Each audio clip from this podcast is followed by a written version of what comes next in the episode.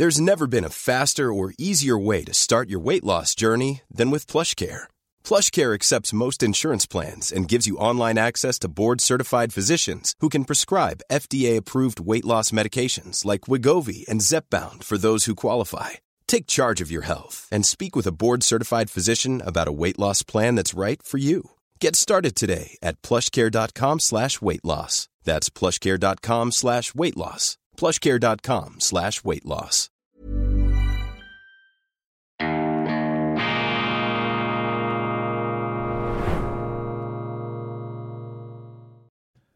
Grüezi miteinander. Ganz herzlich willkommen und einen wunderschönen guten Tag, meine sehr verehrten Damen und Herren, liebe Freunde. Ich begrüße Sie zu dieser Sondersendung von Weltwoche Daily, die andere Sicht, unabhängig, kritisch, gut gelaunt, am Mittwoch, dem 6.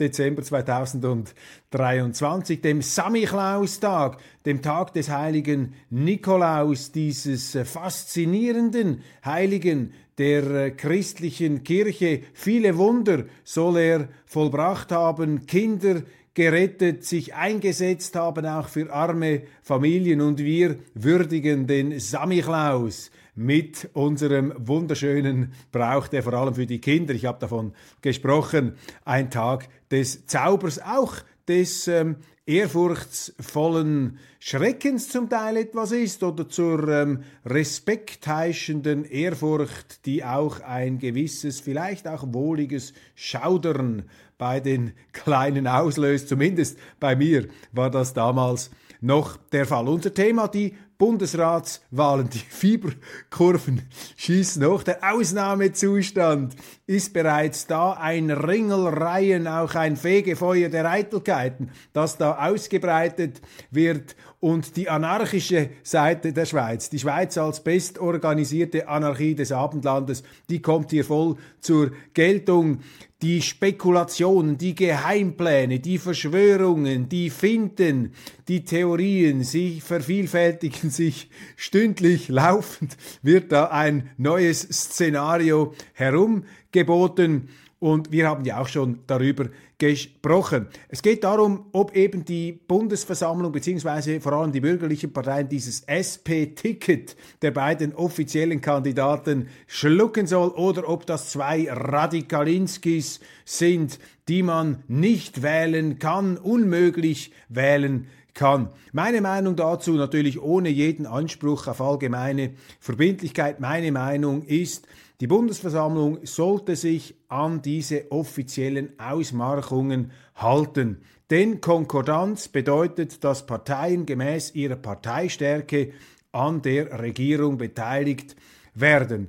Und wer wird dann sozusagen in die Grenze kommen, ja, das muss man den Parteien überlassen, wie sie eben authentisch verkörpert werden wollen in der Landesregierung. Denn der Sinn des Bundesrats besteht ja nicht einfach nur darin, eine Regierung zu bilden der Besten und der Stärksten, das wird zwar gerne gesagt im Vorfeld von Bundesratswahlen, aber die Schweizer wollen gar nicht so eine starke Führung in Bern. Sie wollen auch keine unfähige äh, Führung. Und es braucht gewisse Führungskompetenzen, um die Verwaltung zu führen. Selbstverständlich, ich will das nicht wegwischen. Aber die Vorstellung, dass man da sozusagen einen Siebner-Verbund von absoluten Alpha-Tieren und Führungsgenies und napoleonischen Autoritätsweltmeistern zusammenmischt da in den entsprechenden geschlossenen Abteilungen, das ist eine etwas abwegige, papierene Vorstellung. Man will einen Bundesrat, der einem nicht peinlich ist und einen Bundesrat, der die Stärken dieses Gremiums das äh, Teamspiel, das Zusammenspiel, die Diskussion auch zur Geltung bringen kann. Wichtig aber ist, dass eben die relevanten Strömungen des Landes authentisch, echt vertreten sind. Das war ja das große Problem lange mit der SVP. Da hat die arrogante Bundesversammlung der größten bürgerlichen Oppositionspartei immer einen zweiten Sitz verweigert, lange immer mit inhaltlichen Kriterien. Ja, die genügen nicht, die sind gegen die EU, die sind gegen die Ausländer. Dummes Zeug wurde da behauptet, undifferenziert. Das war einfach die Arroganz der Macht, die Arroganz des Machtkartells. Und das hat dazu geführt, dass die SVP immer zugelegt hat, aber dass natürlich auch immer der Haussegen schief war im Bundeshaus, dass eben etwas nicht gestimmt hat, dass da ein Druck auf der Leitung, eine Verspannung, ein Muskelkrampf sozusagen unaufgelöst weiter bestand. Man hat dann das ähm, beendet durch die Wahl des äh, damaligen SVP-Vorkämpfers und Oberstrategen Christoph Blocher. Er ist in die Landesregierung gewählt worden 2003 in einer aufsehenerregenden Wahl ist vier Jahre geblieben, hat seine Sache eigentlich gut gemacht, wurde dann aber abgewählt. Warum? Interessant, weil Christoph Blocher sich eben nicht wunschgemäß in dieses Gremium integriert hat, sondern weil er den Auftrag als SVP-Vertreter sehr ernst genommen hat und dadurch gleichsam zu den schwer erziehbaren in diesem Gremium gehört hat, seine Linie, seine Überzeugungen hineingetragen hat, mit großem Engagement auch die anderen Departemente immer wieder herausgefordert hat und vor allem die Partei hat laufend zugelegt mit Bundesrat Christoph Blocher. Da haben die anderen die Gegner, die Konkurrenzparteien die Reißleine gezogen und auch in einem Moment des Übermuts 2007, als die SVP die Wahlen noch einmal deutlich gewonnen hat, da haben sie Blocher abgewählt, nicht mehr wiedergewählt, um hier diesem auch vielleicht etwas sich ausbreitenden Hochmut und Übermut in der SVP eine Grenze zu setzen. Was zeigt dieses Beispiel? Es zeigt, dass der Bundesrat als Institution, als Gremium ist, stärker ist als auch starke Führungspersönlichkeiten. Und das ist ein Christoph Blocher fraglos. Also die Institution hat die Eigenschaft, entweder ihre Mitglieder dermaßen einzuschleifen und einzumitten, dass sie nicht mehr abgewählt zu werden brauchen, oder aber bei Ausnahmeerscheinungen wie Blocher werden die dann sozusagen vom politinternen Immunsystem wieder nach außen gedrängt.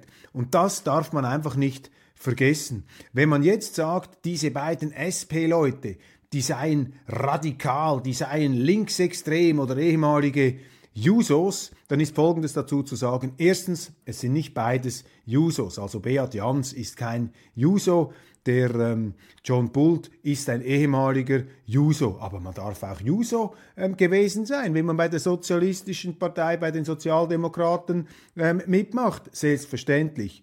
Das sind also nicht einfach Jusos. Zweite Bemerkung, diese ähm, beiden Politiker, sollten sie denn oder einer von ihnen Bundesrat werden, werden in diesem Gremium It's that time of the year. Your vacation is coming up. You can already hear the beach waves, feel the warm breeze, relax and think about work. You really, really want it all to work out while you're away. Monday.com gives you and the team that peace of mind. When all work is on one platform and everyone's in sync, things just flow wherever you are. Tap the banner to go to Monday.com. Many of us have those stubborn pounds that seem impossible to lose, no matter how good we eat or how hard we work out. My solution is PlushCare. PlushCare is a leading telehealth provider with doctors who are there for you day and night to partner with you in your weight loss journey. They can prescribe FDA-approved weight loss medications like Wagovi and Zepbound for those who qualify. Plus, they accept most insurance plans. To get started, visit plushcare.com slash weight loss. That's plushcare.com slash weight loss. Eingemittet, gezähmt, eingehegt und gezwungen, sich in diesen Konsens zu begeben. Sind Jans und Bult zwei Alpha-Tiere, von denen wir annehmen können, dass sie die Institutionen der Schweiz aus den Angeln heben können? Will Ihnen nicht zu nahe treten, aber diesen Verdacht habe ich nicht. Für mich sind das zwei, und ich sage das gar nicht so abwertend, zwei durchaus auch opportunistisch veranlagte typische Politiker, die sich anpassen.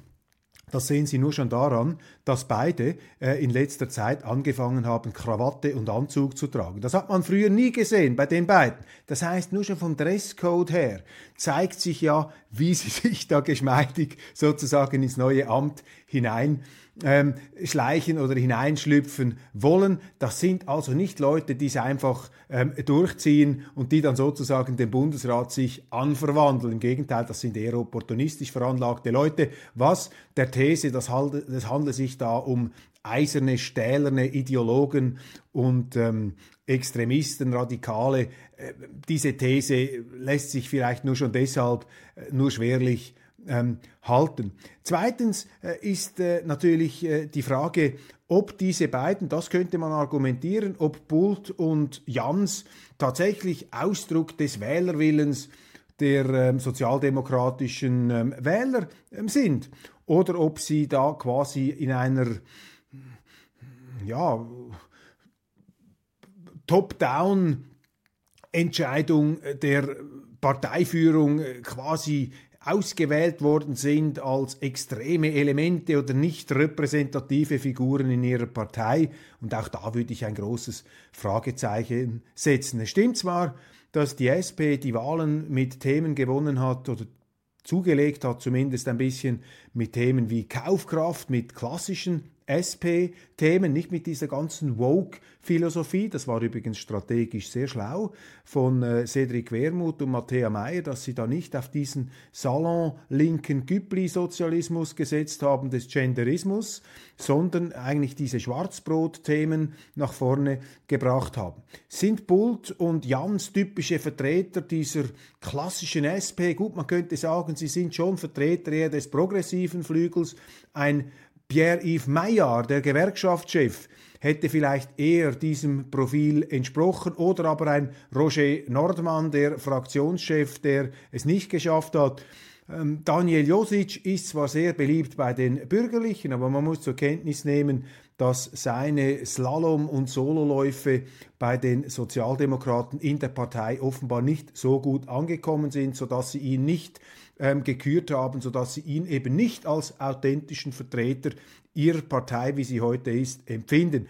Ich hätte einen Maijahr natürlich äh, sehr gut gefunden, jetzt aus meiner Sicht auch passend für dieses Wahlprofil oder Wahlerfolgsprofil, aber die Partei hat sich nun demokratisch einwandfrei für Bult und für Jans entschieden. Kurzum, ich sehe nicht, warum man jetzt Amok laufen sollte gegen diese beiden, äh, warum man das nicht akzeptieren kann, dass die jetzt halt diese Leute bringen. Und wenn die als komplett unfähig sich herausstellen, ja, dann hat eben die SP die Verantwortung dafür zu übernehmen. Dann hat sich ja die SP übernommen. Und die SP geht ein Risiko ein. Sie muss ja auch aufpassen, wenn sie da bringt, wenn das eine Flasche ist, dann schlägt das auf die Partei zurück. Also, mein Fazit ist, dieses Parteien- und Kandidatengeschacher, das wird heillos übertrieben. Nicht unwesentlich, selbstverständlich, wer dann da in dieses Gremium kommt, aber am Ende des Tages für mich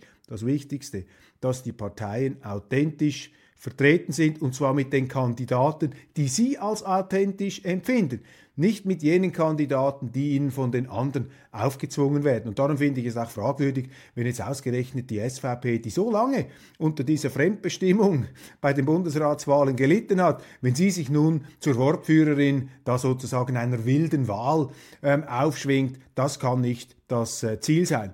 Die wilde Wahl wird nur dann zum Thema wenn die Linken zusammen mit Gerhard Pfister, dem vielleicht im Moment meist überschätzten Politiker in der Bundeshauskuppel, zusammenspannen, um den äh, Tessiner Außenminister, den FDP, ähm, Bundesrat Ignazio Cassis abzusägen. Wenn sie das tun sollten, ja klar, dann kann man nachher sagen, okay, jetzt hat sich die Dynamik verändert, die Konkordanz ist aufgekündigt, jetzt können wir ja ähm, kontern. Das hat die FDP so ja auch zum Ausdruck gebracht.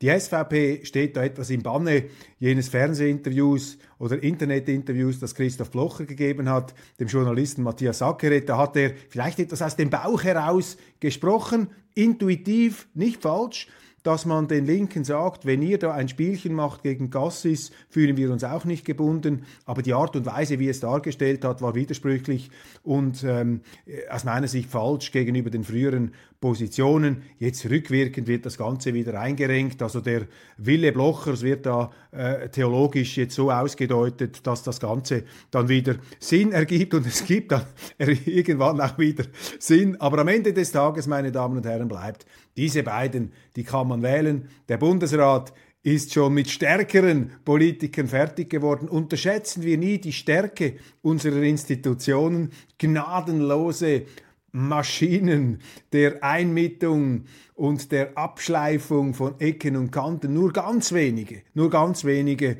Christoph Bloche gehörte dazu, ähm, die hatten die Kraft und auch die Zivilcourage, da dagegen zu halten und sich eben nicht so eintopfen zu lassen. Solche, solche Kaliber stehen heute nicht am Start, aber ein Blocher ist ja auch eine Ausnahmeerscheinung in dieser Hinsicht. Deshalb wäre meine Empfehlung bzw. meine Betrachtung, nehmt diese Kandidaten, die SP hat die Verantwortung und diese Spielchen von Gerhard Pfister, das sind ja weniger seine Spielchen als die der Medien, ich weiß nicht, wie stark er sie selber anstachelt. Ja, sind wir mal gespannt, was da passiert. Äh, vor Bundesratswahlen steigen ja manche Luftblasen hoch und mancher Ballon wird da in die Stratosphäre entlassen, aber bei vielen ist dann relativ bald auch wieder die Luft draußen. Ich wünsche Ihnen einen wunderschönen guten Tag. Vielen Dank für die Aufmerksamkeit. Das war's von Weltwoche Daily Spezial.